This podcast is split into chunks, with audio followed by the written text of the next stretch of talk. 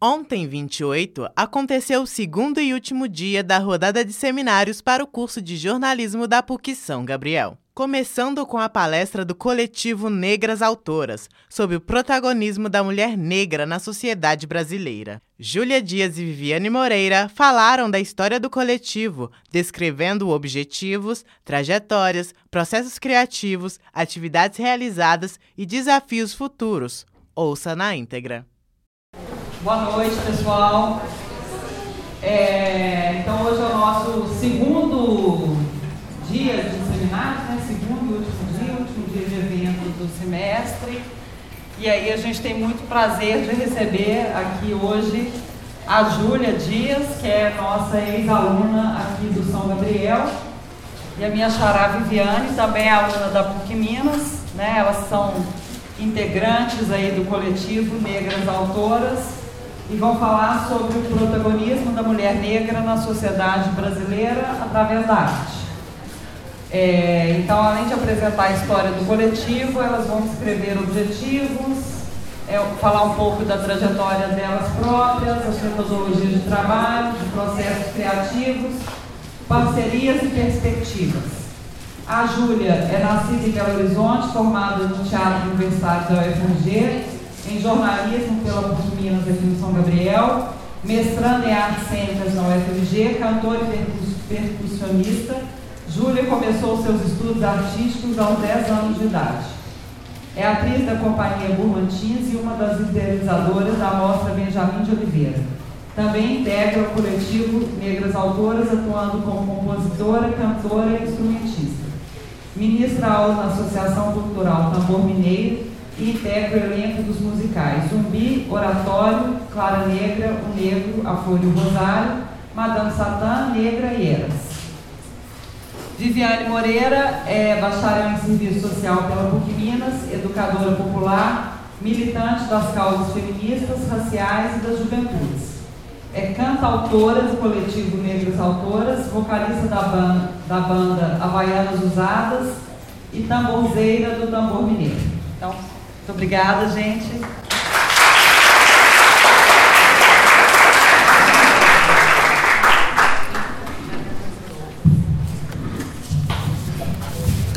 Boa noite, gente. Boa noite.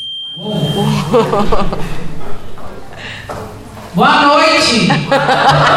Ah, tá. É muita energia do lado de cá chegando aí também. Como boa noite, meio desanimado, né? Então, uh, uh, uh. Uma de cada vez. Uma de cada vez. Ei, ei, som, teste, ei.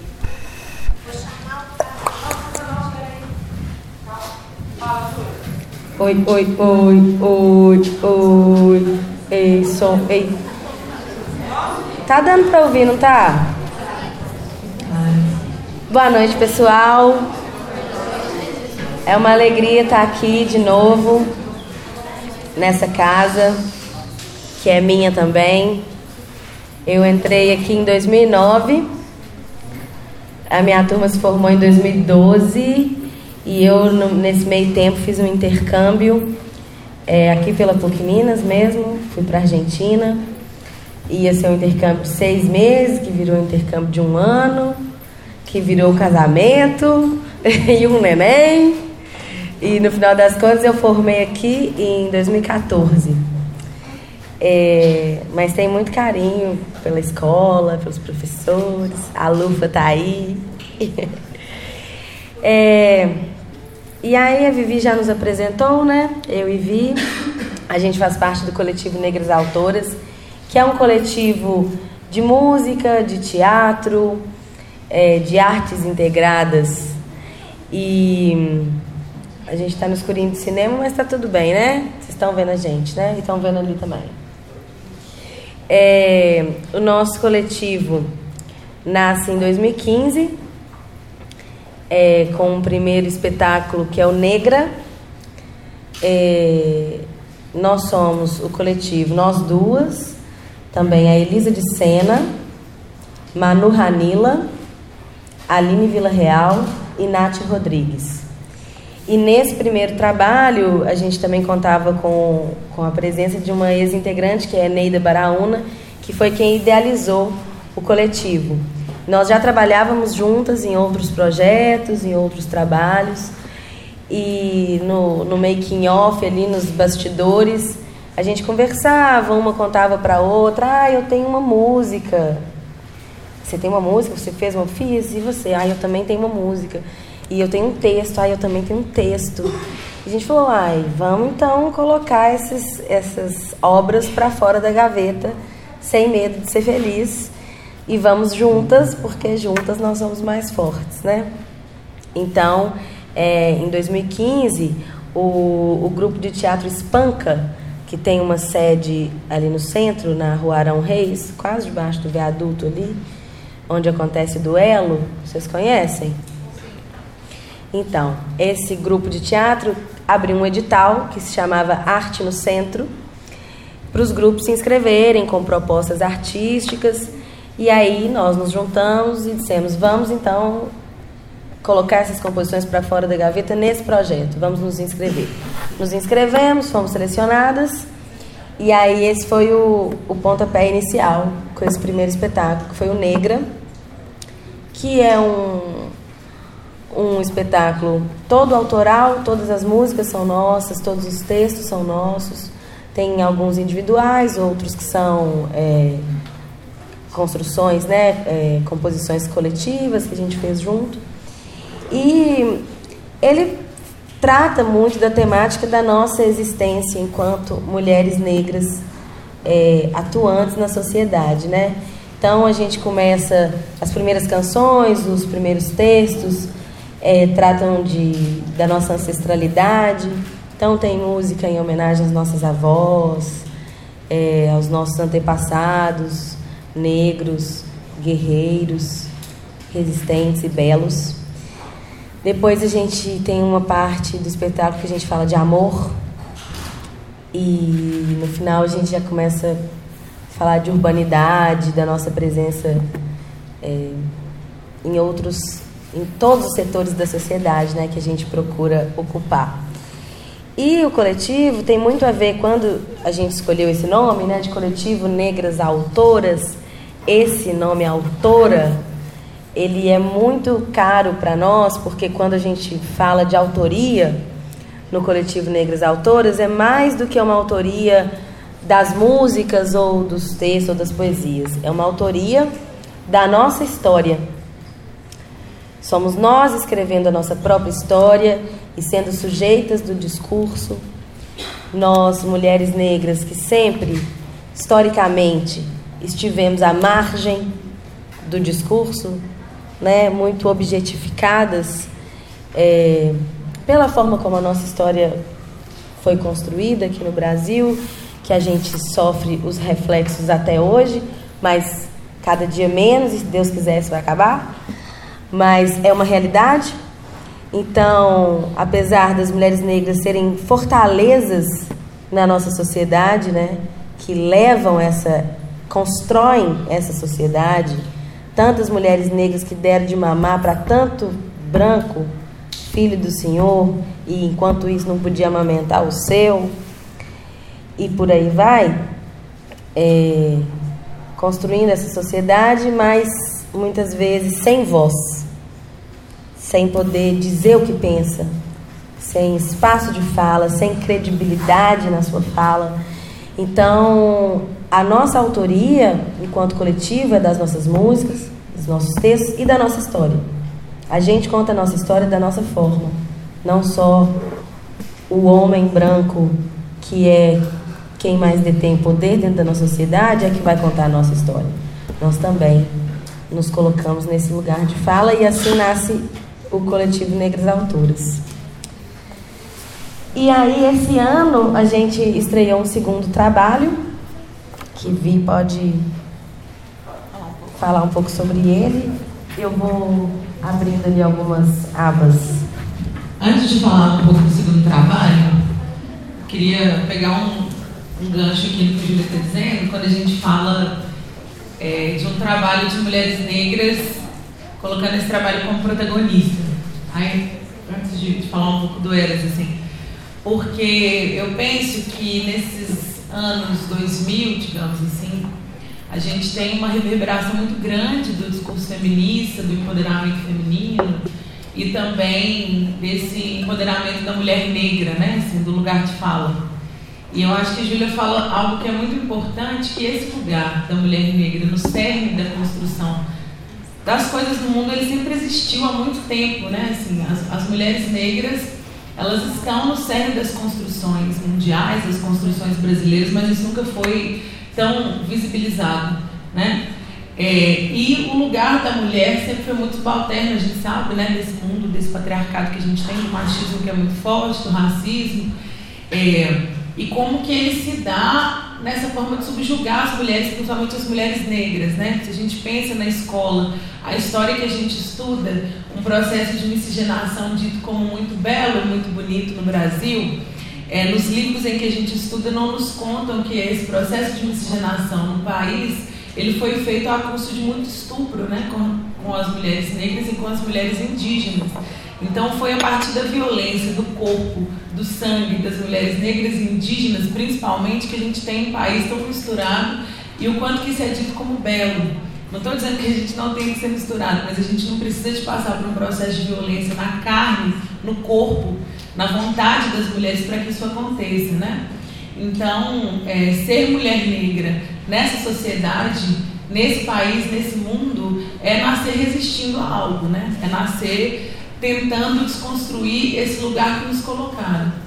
E quando a gente topa fazer um coletivo, a cidade, graças a Deus, a nós, as deusas, enfim, tem vários coletivos de mulheres negras, é muito nesse sentido de é, dizer que esse nosso lugar de resistência, ele existe a partir do momento que a gente existe, que a nossa existência é uma resistência, e que quando a gente consegue é, vocalizar o que a gente faz colocando os nossos nomes, colocando os nossos rostos, né, os nossos corpos negros, a gente mostra que essa força ela é muito potente. A gente chama umas às outras, uns aos outros, para que a gente continue nessa vibração. E aí eu fico pensando que esse trabalho que a gente faz, né, é, principalmente esse segundo trabalho que a gente vai falar agora, tem um pouco disso tudo. Quando a gente fala da nossa ancestralidade, igual a Júlia disse, quando a gente canta as nossas mulheres negras, né, as nossas avós, as nossas tias, quando a gente fala de todo esse processo é, de construção do mundo, das nações, das civilizações, o tanto que as mulheres são importantes nesse cerne, e quando a gente consegue mostrar que nós mesmas somos heroínas, umas de, umas de nós, umas das outras, né? Assim, as nossas referências, a gente anda em bando, a gente anda junto. E quando a gente consegue mostrar a nossa potência através da singularidade do nosso cotidiano, a gente traz o tanto que isso é verdadeiro e o tanto que a gente não precisa de se espelhar numa cultura que não é nossa ou que foi empurrada para a gente como nossa, porque a gente mesmo, nós somos sujeitas das nossas próprias histórias e a gente pode acreditar nisso. E eu penso que esse espetáculo fala é, um pouco disso também. Eu acho que vou mostrar um trechinho dele antes, né? Antes de falar.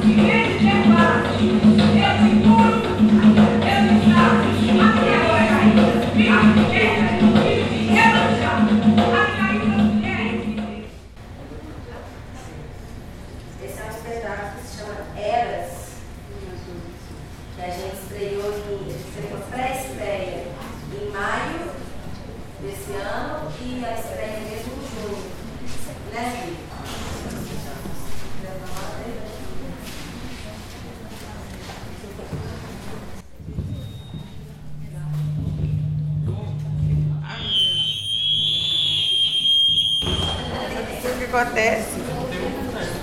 Será que é isso? Será que é gravador?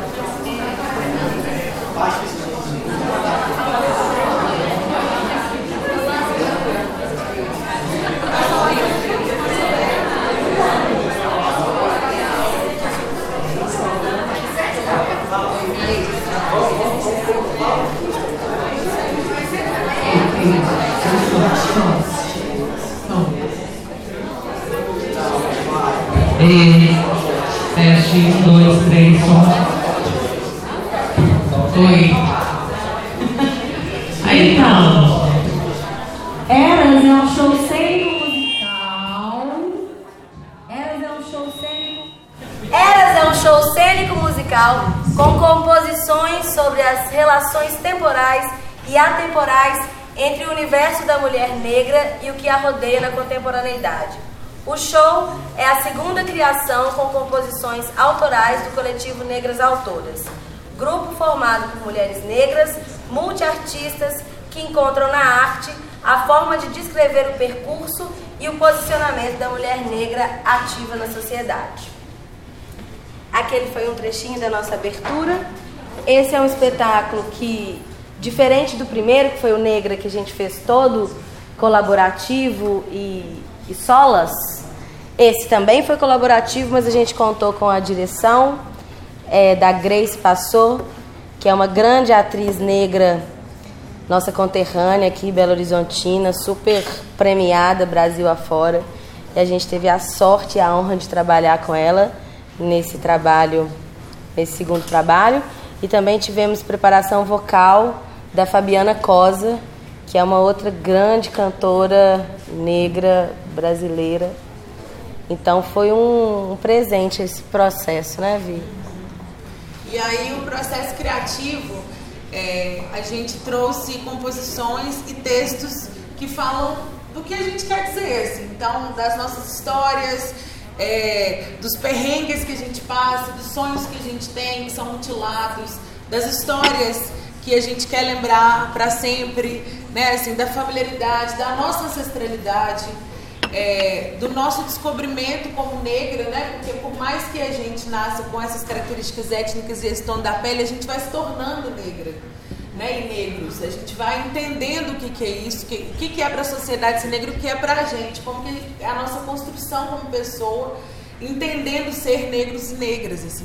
Então, a gente trouxe isso nos textos, nas músicas, nos gestos, nas expressões corporais, e como nós também somos muito amigas, né, assim, muito próximas, existe uma reciprocidade muito grande de captar uma na outra o que, que a gente quer dizer, a singularidade disso. E essa singularidade é que vai tecendo é, esse enredo que faz o, com que os nossos trabalhos vão se costurando, né? Isso. E é interessante porque a população brasileira é composta por 54% de negros é mais da metade da população. E aí a gente estava com uma brincadeira que era assim: vá aos lugares que você frequenta e comece a reparar quantos negros tem nesse lugar. Ah, e aqui eu encontro mais negro, aqui eu encontro menos negro.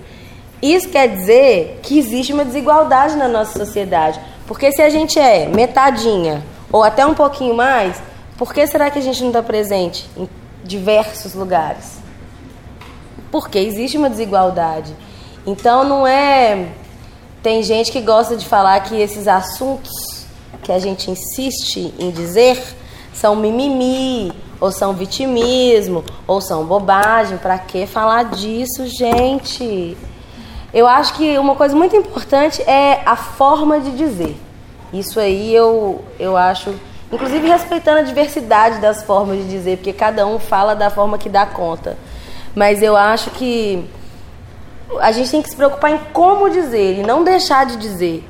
Porque é um fato, né? Nossa sociedade a gente ainda precisa de muita mudança, né? Para a gente poder viver em pé de igualdade, de dignidade para todo mundo.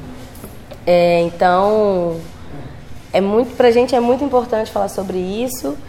Não somos as primeiras a falar disso, tem muita gente lutando antes de nós. Esperamos que os próximos continuem, cada vez uma luta mais amena, né, como a nossa, por mais que doa, já é muito mais amena que a dos nossos pais, por exemplo. Aí das nossas, da minha filha e do filhinho dela que está ali na barriga. Também, Benjamin, entendeu? Vai melhorando. É, mas a gente não vai, não vai parar de falar não, e nem podemos. E aí eu acho que a gente tem que falar disso em todos os âmbitos. A gente luta através da arte, né? E aí cada lugar que a gente ocupa, por exemplo, agora eu tô no mestrado na Escola de Belas Artes da UFMG. Também estou tratando dos nossos temas lá dentro da academia, enquanto acadêmica. É, eu acho que cada um dentro da sua área, dentro da nós enquanto jornalistas também, dentro do que a gente, do que for possível, né? Eu acho que a gente tem que sempre pensar em contribuir com um grãozinho de areia para que a nossa sociedade seja aquilo que a gente deseja, né? Eu, eu não sei como que é para vocês quando a gente fala dessas questões raciais, porque geralmente são assuntos que, que são difíceis, né? Assim, é, é, falar de questão racial para mim é, é, como falar de questão de gênero. Porque, às vezes quando a gente fala das mulheres, os homens acham que as falas sobre as mulheres é o problema das mulheres. Às vezes quando a gente fala da questão racial, fica parecendo que falar da questão racial é tipo a coisa de preto, sabe? Que os brancos não têm que conversar sobre isso. E o que eu acho que é importante, e a gente tenta, através da dimensão da arte, é mostrar que isso é uma questão da sociedade, né? Então a questão racial é uma questão que afeta brancos e negros, não é, não é coisa de preto. Não é assim, ah, isso aí deixa que os pretos discutem. É, é uma questão que interfere a todos nós, de formas diferentes, claro, né? Assim, as questões raciais, o racismo, o preconceito, a discriminação racial, é, afeta a toda a sociedade, a toda a sociedade, só que de formas diferentes. E às vezes para as pessoas brancas pode existir um constrangimento quando a gente fala assim, porque fica parecendo que todas as pessoas brancas são culpadas e o que a gente quer é formar guetos e que os negros façam coisas só para os negros e que os brancos não estejam. Né? E quando a gente fala às vezes de questões feministas, também fica parecendo isso. Ah, não, as mulheres querem estar sozinhas, deixa só as mulheres e os homens em outro canto do planeta. E a ideia não é essa. É, quando a gente reforça a questão racial e quando a gente fala da questão das mulheres negras também, às vezes as mulheres brancas podem pensar, tá vendo? Estamos excluindo. Nós, como mulheres brancas, também passamos por situações difíceis. E como assim as mulheres negras estão dizendo que a dificuldade delas é, é maior do que a nossa ou por cima da nossa, né? Quando a gente traz essas bandeiras, a gente está dizendo de opressões que operam na sociedade de formas muito diferentes. Né? E, e é muito importante a gente dizer que sofrimento é diferente de opressão. Né? Assim, sofrimento a gente sofre mesmo, a vida é difícil para todo mundo. Né? Todo mundo tem problemas, todo mundo tem traumas, tem dificuldades. Mas opressões, os processos de opressão, eles são construídos historicamente por construções da sociedade que é, aprovam determinado tipo de conduta, determinado tipo de fenótipo, de nacionalidade, desaprovam outros. Então, quando a gente vem com um trabalho na perspectiva de um empoderamento da mulher negra, não é dizendo que as outras mulheres não são importantes, não é dizendo que os homens não são importantes, é chamando todos esses segmentos populacionais para dizer que existe uma situação perversa contra as mulheres negras, contra a existência e o reconhecimento das mulheres negras, que todos nós devemos cuidar disso. E a gente escolhe a arte como uma dimensão em que a gente pode conversar sobre isso de outras formas. Porque às vezes esse formato aqui que a gente tem, acadêmico, né, assim, cada um olhando para a nuca do outro, enfim, é, pode ser uma coisa que, que não cola tanto, né? Assim, às vezes é difícil esse processo. Ele é importante, mas não é só aqui dentro, né? E a arte ela pode nos possibilitar outras formas de interação. E é isso que a gente tenta, né? Espero que vocês assistam a gente em algum momento também, porque acredito que o nosso trabalho ele fala e ele ecoa de formas diferentes do que o que a gente consegue trazer nessa dimensão da fala aqui, né? A gente tem uma página no Facebook, com certeza todo mundo tem Facebook. É, Coletivo Negro de Autoras. Aí depois vocês curtem animar para a gente poder continuar essa conversa. O que mais temos aqui? Pega um videozinho. Vamos ver se vai dar certo, quem apitar? Vai. O volume é o terceiro ou quarto? Não, tá, já tá certo. Já tá, já tá certo? Só pôr. Tem que tirar.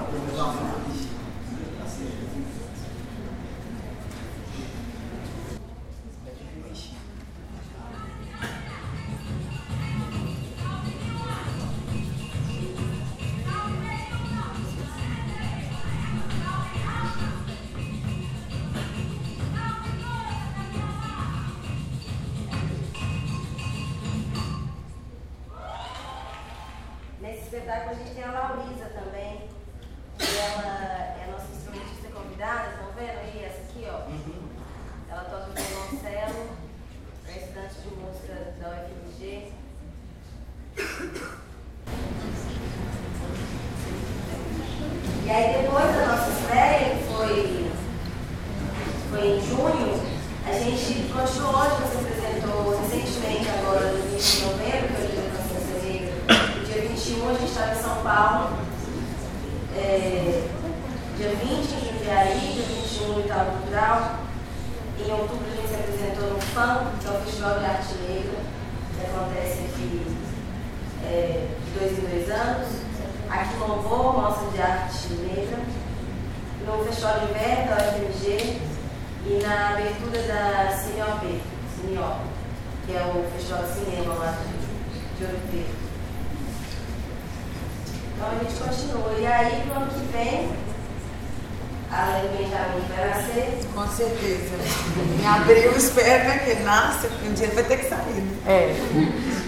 A gente está com, com algumas perspectivas, a gente quer gravar os discos dos, dos espetáculos, é, tanto do Negra quanto do, do Eras. E né, para a gente poder ter um registro, poder levar essa história para outros lugares.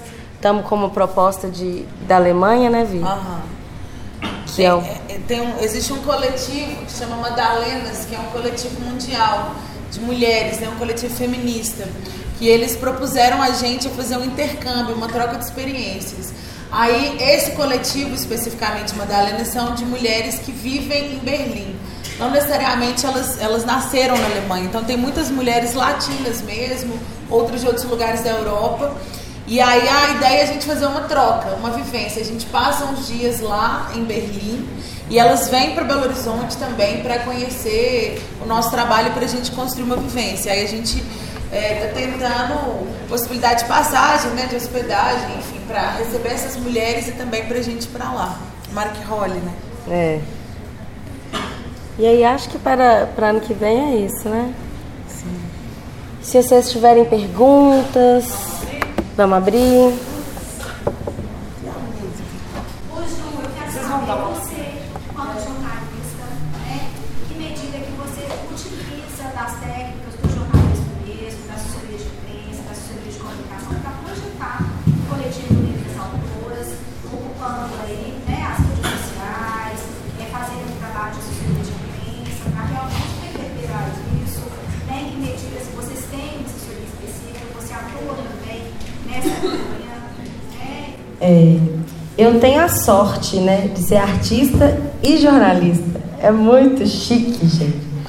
Porque, na verdade, eu inclusive fiz comunicação integrada, né?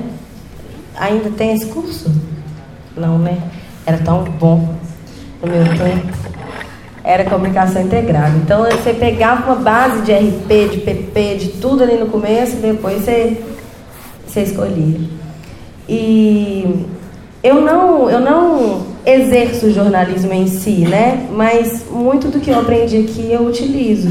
Inclusive dos estágios que eu fiz, eu lembro que eu fiz um estágio super legal no portal UAI, na, na editoria de cultura. Então tenho vários amigos e né, colegas dessa época e foi um, um momento onde eu aprendi muito. E aí eu mando, eu faço os releases, né, de não do coletivo Negras Autores eu faço junto com a Aline, que é é a nossa produtora, né? Ela também é comunicadora, só que eu acho que ela formou no FMG. E então a gente faz os releases, aí eu envio para esses amigos e também, é, dependendo do trabalho, a gente contrata uma, uma, uma assessoria de imprensa maior, assim. É, mas é isso, assim, eu redijo os releases, a própria é, administração das páginas, das redes sociais. Às vezes a gente faz até um flyerzinho, né, usando os meus, meus, meus pequenos conhecimentos dos meus primeiros períodos, porque depois eu fui para o jornalismo, mas às vezes a gente ousa e faz um flyerzinho. é, mas é muito bom, assim, é muito bom ter esses conhecimentos e poder fazer uso deles também, assim. Porque nem sempre a gente tem a, a verba necessária para ter uma super equipe. Então, ter uma pessoa que é artista e que também é comunicadora já né, ajuda demais, assim, tanto na, na questão dos releases, quanto da assessoria de imprensa, quanto de administração de redes sociais, e até como eu brinquei, os flyerzinhos, né, ajuda muito.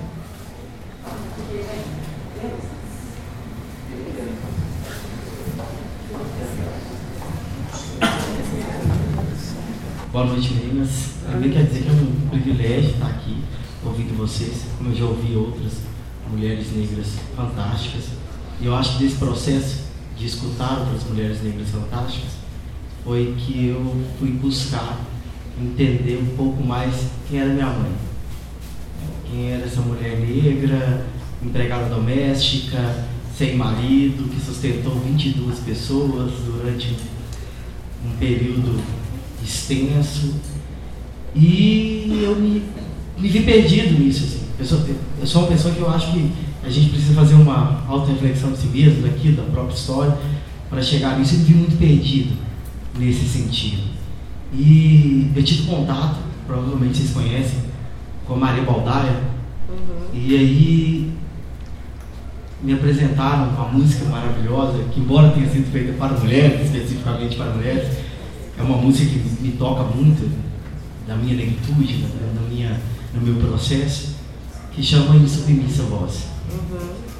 E a partir desse momento eu comecei a compreender que, que toda essa resistência que eu via na minha mãe, toda essa coragem, toda essa capacidade intelectual, é, essa capacidade empreendedora que toda mulher negra tem, parece que já nasce com isso, é impressionante. Isso vem de uma insubmissão porque as mulheres negras são muito submissas a partir do momento que nascem. E eu fui procurar saber disso.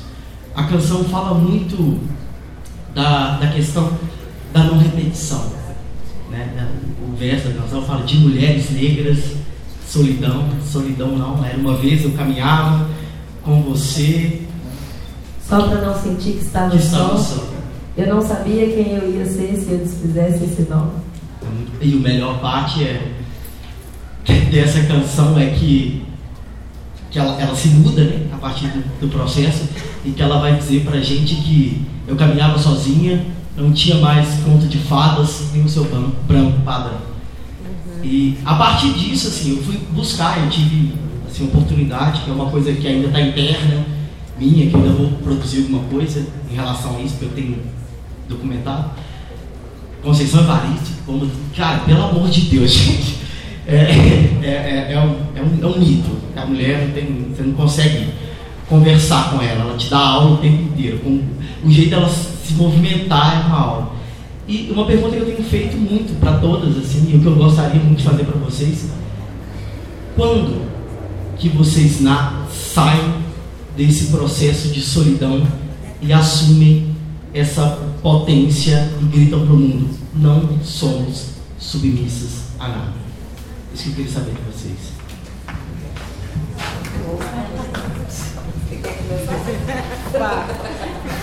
Maravilhosa. Como é que é seu nome? Ranier. Ranier? Nossa, essa pergunta, hein? Acho que eu vou embora, tô pensando. Mas é, é, eu não sei se, se existe uma exatidão, sabe, assim, de resposta. Ah, foi nesse dia, né? Assim, foi dessa forma. Mas é, é esse, sair desse processo de solidão é muito difícil. Eu acho que isso é muito importante porque a gente nasce E a gente vive num contexto em que a gente não se reconhece, né? Assim, a gente tem bonecas que não parecem com a gente, a gente tem artistas na televisão que não parecem com a gente. A capa da revista. Né? Assim, a capa da revista nunca é a gente. Malhação, gente, malhação. Sandy Júnior. Agora tem uma pretinha lá, outro dia eu assisti. Eu quase nunca paro. E eu lembro, desculpa te interromper, que eu mandei um e-mail uma vez na minha adolescência. E-mail não, aquela coisa que você entra no site lá e fala, fale conosco. Aí eu coloquei a minha observação que eu queria que na malhação tivesse uma pretinha, gordinha, de óculos, que eu não me sentia representado, na minha adolescência. E aí hoje, esses dias eu assisti, tem uma pretinha lá. Vocês assistem isso? Quase perdeu a bolsa? Tem uma e tem um, um rapaz lindo também. É, A Globo tá mandando sistema de nota. Chegou, chegou esse, esse ano que você mandou, né? Atrás. A pretinha quase perdeu a bolsa. Tinha uma professora que tava perseguindo lá. Ou seja, né? Mas já tá lá, gente. Vai melhorar. É. A Júlia mandou há 10 anos atrás, eles receberam esse ano e resolveram atender a demanda específica. Mas enfim, então é um processo muito perverso, né? Assim, que é muito simbólico, mas é muito perverso de não se reconhecer em nenhum espaço, assim, né? É, existe uma, uma desfeminilização também das mulheres negras, né? Assim, é, porque o padrão que é visto como bonito, belo, singelo, essas coisas que falam que a gente, que nós mulheres somos, né? Assim, sensíveis, é, românticas, delicadas, meigas, enfim. Nunca isso é atribuído para as mulheres negras, né? Existe é, uma exotificação das mulheres negras, então as mulheres que são ditas como interessantes são exóticas. Nossa, como você é exótica. assim, é, a sensualidade é, é isso, é você ser exótico. Exótico para é um pavão de outra coisa, sou eu, né? É, então acho que tem esse processo. Um processo também de, de uma sensualização muito grande, né? Assim, a gente é da cor do pecado, ó, que morena, né? Assim, que isso reduz o nosso potencial intelectual, intelectual que a gente tem como ser humano e aumenta um potencial sexual, né? Assim, para os homens é a mesma coisa, o negão, enfim, vou ficar falando vocês já sabem. É o que, o que as pessoas dizem, né? Assim, não falam, nossa, esse negão deve ser um ótimo médico, não é isso que as pessoas pensam, né? Nossa, essa negona deve ser uma diplomata incrível, não é isso que pensam de nós. Então, esse lugar muito grande do não reconhecimento traz mesmo esse ponto da solidão. Assim, eu sou um ponto fora da curva, porque nada disso aqui é feito para mim, né? É, eu, eu penso assim que no meu processo, que eu sou uma mulher negra que sempre viveu num meio muito branco. Eu não sou uma negra que né, nasceu na periferia. Eu, os meus pais são da periferia, construíram, conseguiram, porque várias pessoas tentam e não conseguem. Não é porque não foram esforçadas ou porque não são inteligentes, é porque não conseguiram, porque esse mundo é perverso mesmo. Os meus pais conseguiram trazer uma condição diferente para mim, para as minhas duas irmãs. Então eu fui aquela que sempre estudou em escola particular, né? Então eu sempre fui aquela única negra da sala, que as pessoas negras que tinham na minha escola eram as minhas duas irmãs, as faxineiras, as cantineiras o porteiro, né? Professores negros e sim. Não sei se eu tive dois ou três na vida, e um com certeza foi de autoescola, não foi de biologia, né? Assim, porque não tem. Então, é, com isso tudo, né, com essa situação toda, eu vejo que o meu processo de ver que eu não era submissa foi a partir do momento que eu comecei a conviver com mais pessoas negras que também estavam achando aquilo muito estranho, que começaram a ver que a culpa ou a responsabilidade de se sentir sozinho não era delas. Né? Tipo assim, nossa, eu é que sou uma pessoa compreendida, eu que não sou boa o suficiente para estar nesses lugares, né? E aí, quando a gente falou de malhação, eu lembrei que um, uma personagem na época que eu era adolescente que eu assisti era uma menina negra que ela sempre fica no fundo, né? Assim, no fundo de tudo, no fundo da sala, no fundo da cena, no fundo de tudo. E aí, aí eu me reconheci, falei, é, realmente eu sou parecida com essa que eu sou a pessoa do fundo, né? Mas que ela falava que ela sempre, que ela achava que ela sempre tinha que fazer o dobro. E eu lembro quando eu tinha 14 anos no aula de geografia que um professor falou isso pra mim, você, Viviane, e eu lá no fundo, né? A negra do fundo. E todo mundo olhava pra mim assim. Principalmente quando era 13 de maio, essas datas, né? Assim, que vai falar de escravidão, não sei o que. Ele falou, ah, existem negros interessantes, inteligentes. Todo mundo olhava pra mim no fundo da sala. E aí eu lembro que o professor falou isso. Você, Viviane, é, precisa de fazer o dobro. Porque além de ser mulher, você é negra. E aí você vai sofrer muito mais que todo mundo aqui da sala. E umas pessoas com uma cara tipo, ufa, ainda bem que sou eu, né? Assim, é ela. Ele falou, assim, na frente de todo mundo. Eri, que ele chama aquelas, né? Que tem uma ódio. Alguém conheceu o professor. Mas enfim. E aí eu lembro que ele foi e falou isso, assim. Então eu cresci com isso. Eu vi na malhação a menina falando a mesma coisa. Eu acho que muitas e muitos de nós negros pensamos isso, assim, que a gente tem que ser muito bom. A gente tem que ser foda, a gente tem que ser melhor do que tudo. Não, a gente não tem que ser. A gente tem que ser a gente. E nesse mundo ser a gente já é resistir muito, assim. Então eu acho que a mim o meu processo de, né, de insubmissão foi isso, ver que existiam outras pessoas que também entenderam que o problema não era com elas, assim. E aí o coletivo é um desses lugares que eu fico completamente insubmissa, assim, né? E, e segura dessa insubmissão. Eu, eu tive, eu tenho o privilégio de ser filha de um artista negro e militante que é o Maurício Tizumba. E então eu tive, eu sou filha dele como uma mulher branca, maravilhosa, Maria Beatriz Dias, é psicóloga, genial. É, e o meu pai, ele sempre, eu tive uma criação de negra empoderada. Eu, então assim, eu sempre fui em submissinha. E ele tinha uma técnica assim, até meio perversa, né? A Vi conhece as histórias. Mas ele era assim: Você nunca vai ter a beleza dessa mulher da capa da revista. Aí você pensa que você vai chorar. A sua beleza é outra. Mas, entendeu? Então, assim, ele acabava que você nunca vai ser aqui. Nós não somos como aqueles seus colegas brancos e ricos. Nós somos pretos e pobres. Ele era do, do terror e do, do radical. Mas ao mesmo tempo, ele me dava, eu acho que essa técnica é do choque da realidade. Então era assim: você não é isso, mas você é isso. E isso é maravilhoso, e é forte, e é foda, e vai lá. Mas não queira ser aquilo, porque você nunca vai ser. Você vai ficar sofrendo, você não vai ser aquilo. É. E aí, então, ainda mais que eu era míope, eu era a pretinha da frente. Em submissinha, não, eu, eu era em submissinha, filha de artista, que o Brasil tem disso também, né? O preto artista ou jogador de futebol, miora, né, pra ele. Ele fica branco aos olhos dos racistas, né? Mas então eu era a pretinha, a única pretinha, mas eu era filha de artista, empoderadinha, em submissinha é, e míope. Então eu sentava na primeira cadeira. Mas eu tinha essa coisa também de ser muito boa em tudo e com certeza isso é herança de toda essa nossa história disso que você falou. Aqui, por exemplo, eu fui até destaque acadêmico no semestre, vocês lembram disso? Fui destaque acadêmico, é, ganhei uma bolsa no semestre seguinte, destaque acadêmico. Ainda tem destaque acadêmico? É. é bolsa de 50%, viu, gente? Opa. Destaque acadêmico. Entendeu? Não, mas não era sem tudo não. Não era sem tudo não. Tem uns critérios que eu não sei. Mas eu sei que eu me esforcei e ganhei o negócio.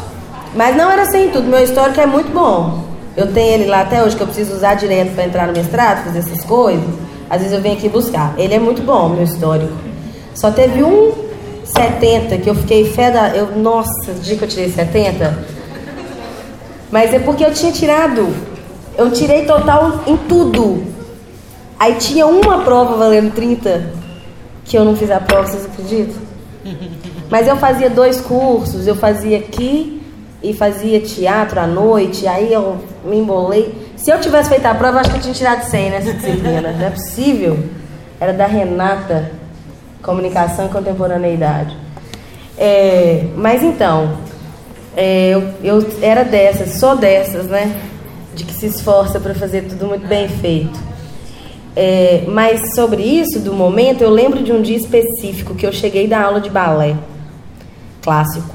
Eu estava com a minha meinha rosa, o meu colan roxo, um tchutchu, a sapatilha e um coquezinho. E fui lá para cima, que era onde meu pai ficava dando aula de música para as pessoas. Tal. Falei, pai, a aula do balé era logo depois da escola. Você fazia aula e depois ficava no balé. Aí cheguei, pai, hoje a aula do balé foi muito legal. Professora fez uma dinâmica, mano, não devo ter falado com essas palavras, né? A professora fez lá uma coisa que separou as loiras das morenas.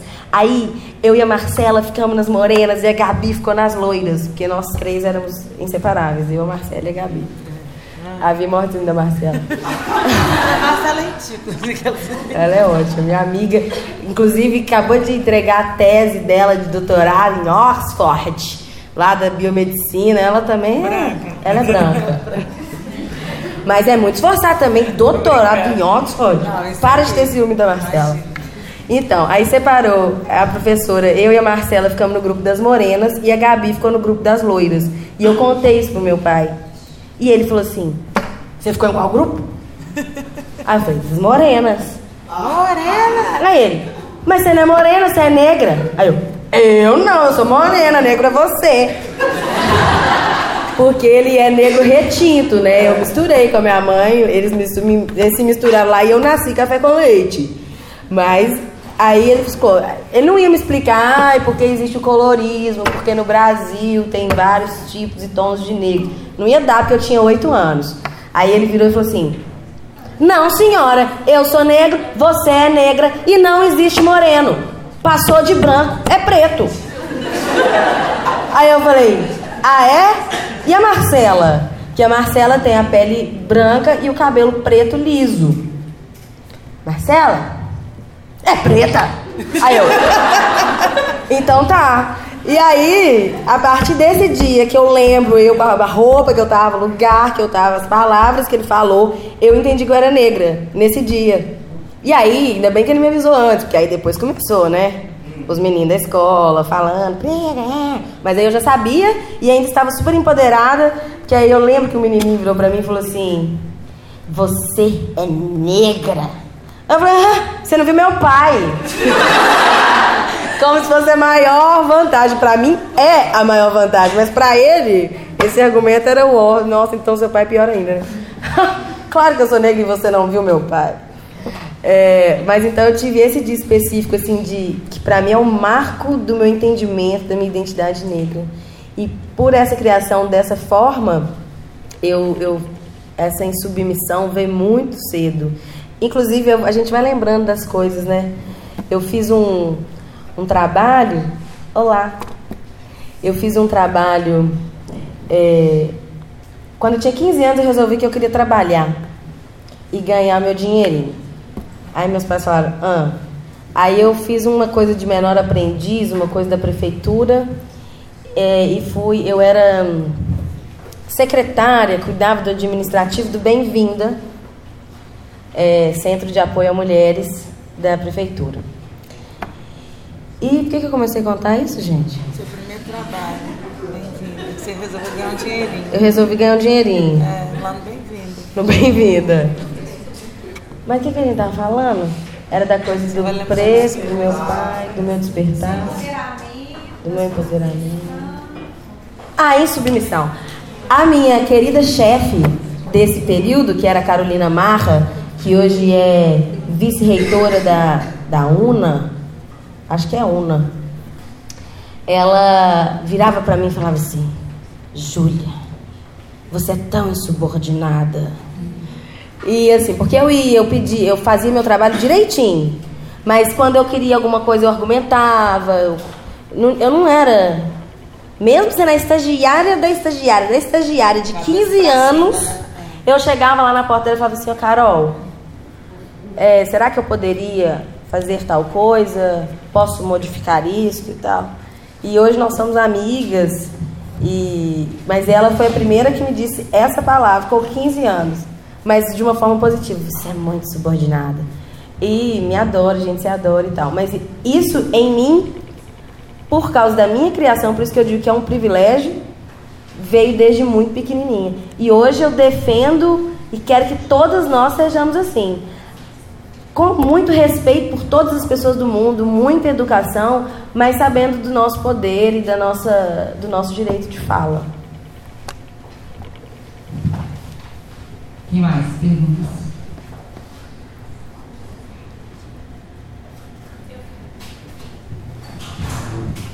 Depois vai ter uma balinha musical? Tá aberto? Meu instrumento está aqui. Meu também. Boa noite. Primeiro eu quero parabenizar pela atitude de vocês. E pegando um gancho no que vocês falaram sobre essa questão da sexualização da mulher negra, é saber a opinião de vocês sobre a solidão da mulher negra. O que, que vocês acham desse estereótipo da mulata de exportação que a gente tem carregado todos esses anos? Como é que é seu nome? Mariana. Mariana. Então, sobre esse estereótipo da mulher negra, eu acho que nós temos vários, né? Tem tanto esse da mulata exportação, que, que eu acho que é um, é um fenótipo, assim, né? Porque nós, negros e negras, somos de várias tribos, né? Assim, então, nós somos muito diferentes. Quando às vezes a gente vê pessoas negras com os traços finos, muito altas, a gente acha que necessariamente é por conta de um processo de mistura, mas não, nós temos tribos africanas que os negros são desse jeito, né? Assim. É. Corpos esguios. Exatamente. Padrão. Uhum. E aí a gente acha que, que ver um traço fino é europeu, não necessariamente, né? Assim. Ou cabelo liso, ou olho azul. Isso, é necessariamente europeu. É, e aí eu, eu penso isso, que tem essas, é, um padrão que é a mulata, a mulata tipo exportação, né? Assim, que traz um tipo de solidão que é muito forte, que às vezes essa mulher ela não é reconhecida como mulher, e sim como um pedaço de picanha, né? Que tipo. É, tem um outro tipo que eu chamo que são tipo as. as como é que chama aquela a, a cozinheira da. Tia Anastácia. Tia Anastácia, isso. Tipo a Tia Anastácia, né? Assim, que são as negras mais. Tipo eu Tipo Mas, nós. É, tipo nós, assim, sabe? Cachuda, né? Grande e tal. Que não é essa mulata exportação, mas é aquela boa para cozinhar. Né? Assim, aquela que tem uma mão boa e tal. Oh, e que oh. também é vista para isso, né? Muito do lugar da cria, da cria dos filhos, das outras, dos outros, né? Assim, da, da comida, da cozinha. Então tem todo esse tipo. E com isso, nós tem mulheres. A barraqueira Exatamente, a barraqueira, né? Assim, que aí as pessoas vão atrelando, elas só vão criminalizando. A mulher é barraqueira, aí junta com a periferia, aí junta com o funk, aí junta com o tipo de roupa, e aí cria-se um personagem que a gente tá, assim, super. Eu, pelo menos, eu tô assim, legal de ver isso sendo reproduzido o tempo todo nas mídias, né? O tempo inteiro, o tempo inteiro a gente vendo esses perfis. E, e tem também aquele perfil é, da negra que eu acho que muitas pessoas falam assim, eu não gosto desse termo, que, que eu acho que nós negros vezes, utilizamos uns com relação aos outros, eu não acho isso muito legal, que é tipo aquela negra que é colonizada, que as pessoas chamam assim, colonizada, é aquela que tenta entrar nos padrões que são ditos como brancos para que ela não chame muita atenção, porque o racismo é tão ruim para nós que a gente vai pensando onde que a gente vai, um dos lugares é tipo é, alise o seu cabelo, use uma roupa que chame pouca atenção, olhe para baixo, fale baixo, porque tenta misturar aí, minha filha, porque só a sua cor, os seus traços já mostram que você é diferente demais. E às vezes é isso que a gente tenta fazer também. Isso traz um processo de solidão que é muito grande, né? Então a gente tem um número significativo de mulheres negras que tem uma dificuldade muito grande em se relacionar afetivamente com parceiros ou parceiras, né? É, por conta de esse padrão chegar primeiro do que o, que a própria pessoa se constitui, assim. E muitas mulheres negras, quando elas vão tentando é, um processo profissional, né, assim, em que em, em, profissões que não são reconhecidas como profissões de mulheres negras, elas passam uma solidão muito grande também. Então eu conheço várias mulheres negras que são pesquisadoras, que são professoras, que são diretoras de cursos acadêmicos, que elas também vivem um processo de solidão institucional muito grande. Porque você não tem com quem conversar ali, você não tem outras pessoas nas quais você se reconhece. Eu, além desse trabalho artístico, né, minha formação em serviço social, também sou filha da PUC e da PUC lá do Coração Eucarístico. É, e nessa formação como assistente social eu também desenvolvo alguns trabalhos. Atualmente eu sou diretora de política para as mulheres da Prefeitura de Belo Horizonte. Então, assim, esse lugar institucional é um lugar que eu, tipo assim, tô demais e, e sou uma das únicas mulheres, né, assim. E não sou reconhecida como uma diretora. Qualquer mulher branca, qualquer mulher branca que estiver ao meu lado vai ser vista como diretora e não eu. Isso eu estou falando assim, de carteirinha para vocês, porque eu faço chegam... isso todos os dias. As pessoas chegam e falam, Viviane, eu tenho que falar, não, sou eu. Ah, você que é Viviane? Oi, Viviane, tudo bem? Tipo assim, como assim, essa menina, né? E, essa menina e... preta. É, e aí o tanto que o racismo institucional ele é forte, inclusive nos, nesses ambientes institucionais, na própria secretaria, que eu trabalho como secretaria de Direitos Humanos, quando eu tenho que fazer qualquer coisa administrativa, eu falo, ah, você trabalha lá na Secretaria de Promoção da Igualdade Racial, né? Não. Eu sou da política para as mulheres, porque a gente que é negro, a gente só pode falar né, da questão racial, a gente não pode falar de outra coisa. Então esse processo traz uma solidão muito grande e é muito difícil outras pessoas reconhecerem isso, porque nós mulheres negras temos dificuldade de reconhecer isso também. Né? Assim, pra gente é difícil assumir que existe um processo de solidão. É, e para as pessoas que não são negras, mais difícil ainda, porque acho que isso é, isso é coisa dessa mulher, que sabe, que não, não interage, que só fica, ah, tudo para ela é questão racial, agora tudo é racismo. Ai meu Deus, tudo agora é preconceito. Então acho que isso reforça né, esses estigmas. É, a Vi falou da, da solidão da mulher negra é, num âmbito amplo, né? Porque às vezes a gente pensa que solidão da mulher negra é só no quesito afetivo, mas ela trouxe outras, uhum. outras leituras possíveis, né? E com relação ao campo afetivo, existe toda uma questão histórica, né? É, a solidão da mulher negra existe e é real, é estatístico que mulheres brancas se casam mais do que mulheres negras. Existem pesquisas acadêmicas sobre isso. Não é uma invenção. As famílias monoparentais, né? É. é. Isso. As mães solteiras, a maioria das mães solteiras são mulheres negras, né? Assim, não tem um companheiro para criação do filho ali. Isso, então não é, uma, não é uma coisa inventada, não é vitimismo e não é mimimi. Isso é um fato que existe por causa, assim, eu acho que tem vários sentidos, mas vários motivos, mas a nossa história, aquilo que eu disse no início, a forma como a nossa sociedade foi construída, com base no regime escravocrata, onde a mulher branca era a mulher para se casar e a mulher é, negra. negra, as misturadinhas, então as mais clarinhas, eram as boas para fornicar. E aquelas pretas bem escuras mesmo para trabalhar. Isso é um fato. Ninguém está inventando. E isso, a gente sofre os reflexos disso até hoje. Por isso essa estatística. Isso é uma realidade. Então, é, o convite que eu, que eu faço, que eu acredito, que eu faço para mim mesma e para todos nós, é que a gente repense isso mesmo, até por que será que eu sempre me atraio por pessoas brancas? É, existe uma coisa, uma construção do, do belo, inclusive para nós mulheres. É, existe uma construção do que é belo, do que é desejável, do que não é, do que não é aceitável. É, é um convite para uma reflexão. acho que não tem receita não, mas existe o fato histórico e eu acho que a gente tem que refletir sobre isso, assim, né? Abrir nossa cabeça e, e construir, construir um mundo melhor para gente.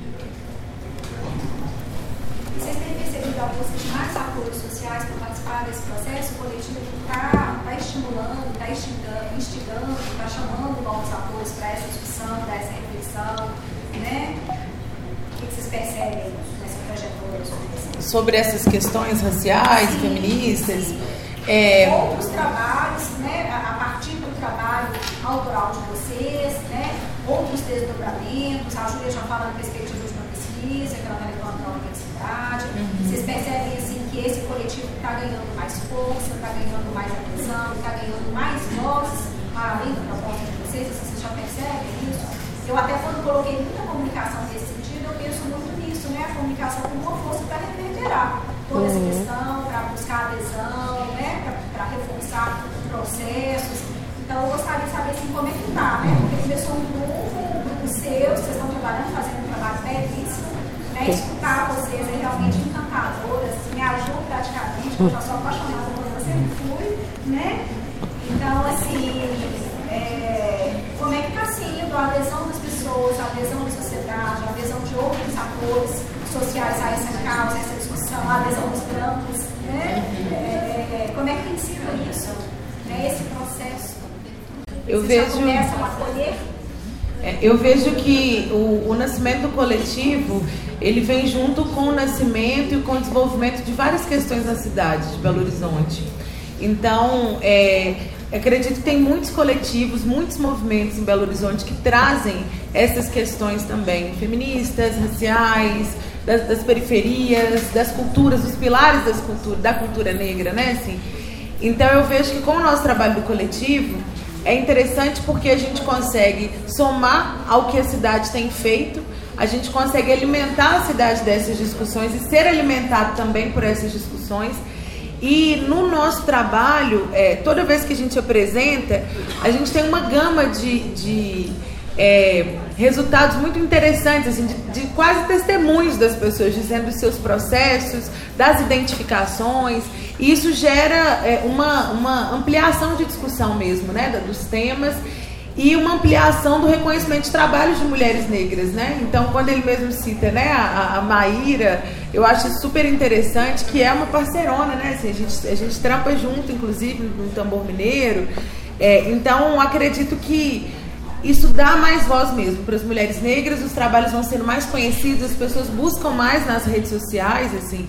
Eu vejo que o nosso trabalho tem muito isso, tem muitos é, grupos de pesquisa, universitários ou não, muitos grupos dos movimentos sociais, muitos é, canais de comunicação que não, não são esses que todo mundo conhece, que sempre nos buscam, coletivos femininos e feministas que buscam também a gente, para que a gente faça parte dessa rede, né? Uhum. Tem também uma coisa super legal que são as novas gerações. A gente fez alguns trabalhos, a gente apresentou o espetáculo para algumas pessoas, alguns grupos do Pro Jovem, Pro Jovem é? É 15 a 17 anos. É um programa da Prefeitura de Belo Horizonte. Isso, é PBH mesmo. É, da política de assistência. Isso. Teve o Pro Jovem, depois teve o projeto de, de Vespertar, Despertar, aquele que a gente fez na Autêntica. Ah, tá. É que ele é da Escola Integrada. Da Escola Integrada. Então, da Prefeitura de Belo Horizonte. Isso. isso. E nessas ocasiões foi muito legal, porque a gente apresentou. Essa da, da Escola Integrada eram menorzinhos ainda, né? É. 10, 11 né? anos. E o pessoal do ProJovens 15, 17. E as menininhas negras era muito bacana, assim, o retorno, sabe? Uma coisa assim de dizer, ai, beleza, então se eu quiser, eu posso ter meu cabelo natural? Não, se você quiser, você pode ser natural, você pode ter inclusive alisado, mas você tem que saber se você quer mesmo ou se você está sofrendo alguma pressãozinha aí, um medo de não passar numa entrevista de emprego acular, de ser considerada ser feia ali, ser zoada na faculdade, não sei onde. Se você quiser, você pode tudo, mas você quer. É você que quer do fundo do seu ser. Então aí a gente conversava isso com as menininhas pequenas, elas, o olhinho brilhava. Aí umas cantavam, porque eu passei a transição.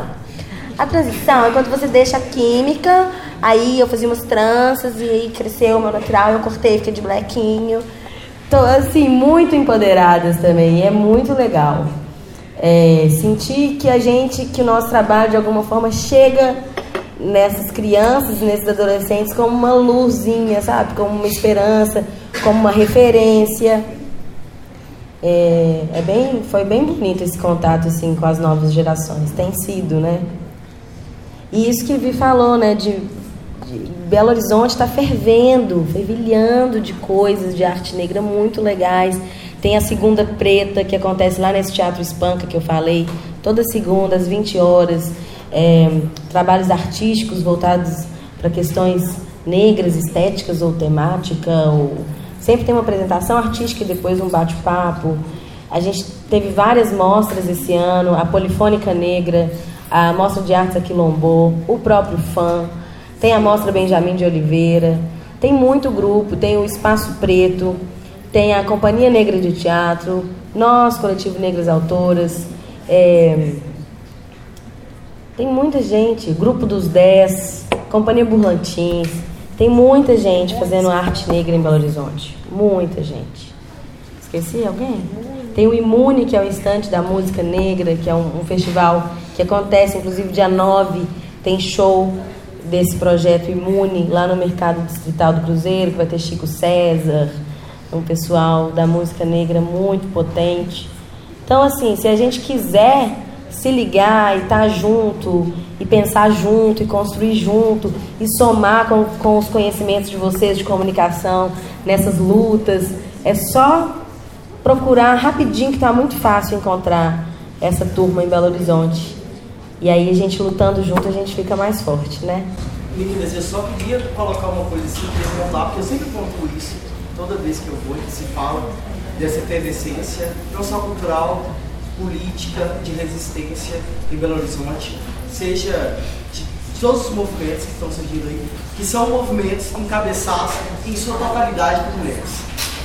Né? Tem vocês aí na cultura, você tem a Macota na resistência do povo quilombola, é, você tem a Cristal na resistência do povo é, LGBTQIA. Então, assim, eu, eu, acho que é muito importante, assim, estou aprendendo, né, enquanto sujeito homem, a, a reconhecer esse lugar de destaque. Eu acho muito importante sempre falar isso, porque por detrás de qualquer projeto desse que você for aqui em Belo Horizonte, você vai ter alguma mulher poderosa, empoderada, insubmissa.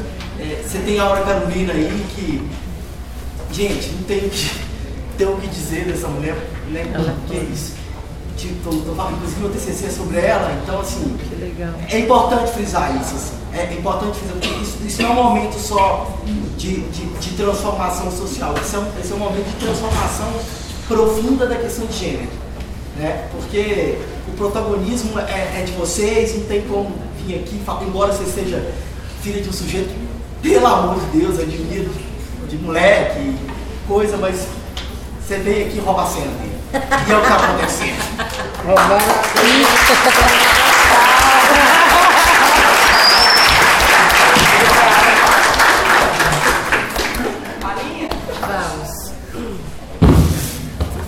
Pode, né?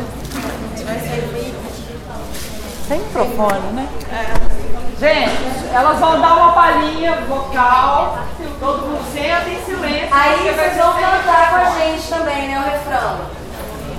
Você vai ensinar o refrão? Essa música é, essa música é uma música para nós mulheres como um todo e fala de Yansan. Né? Yansan é uma orixá feminina muito conhecida no Brasil. Vem aqui das tempestades. e aí o refrão é assim. Epa rei, epa rei, epa rei, epa rei, epa rei, gente. Epa rei, epa rei,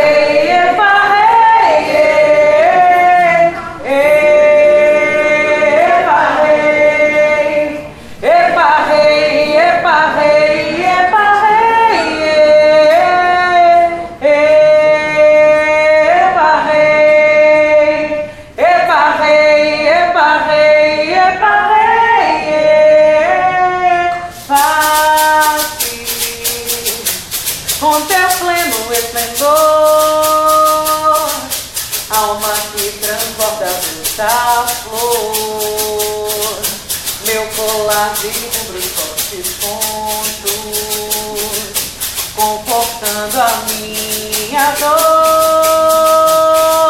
traça seu caminho com vigor, os parceiros giram a sua volta, provocante lata sem escolta, falou!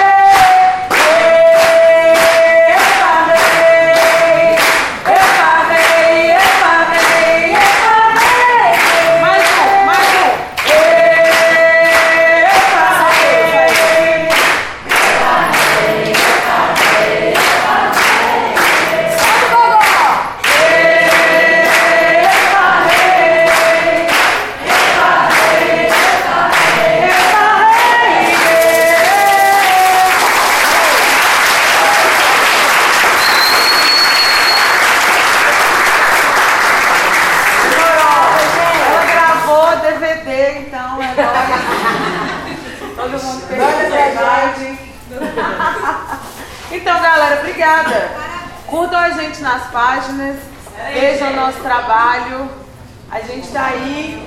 Adiciona a gente no Face, troca ideia, cola aí nas, nas coisas da cidade, enfim. Obrigada. Vamos continuar esse papo.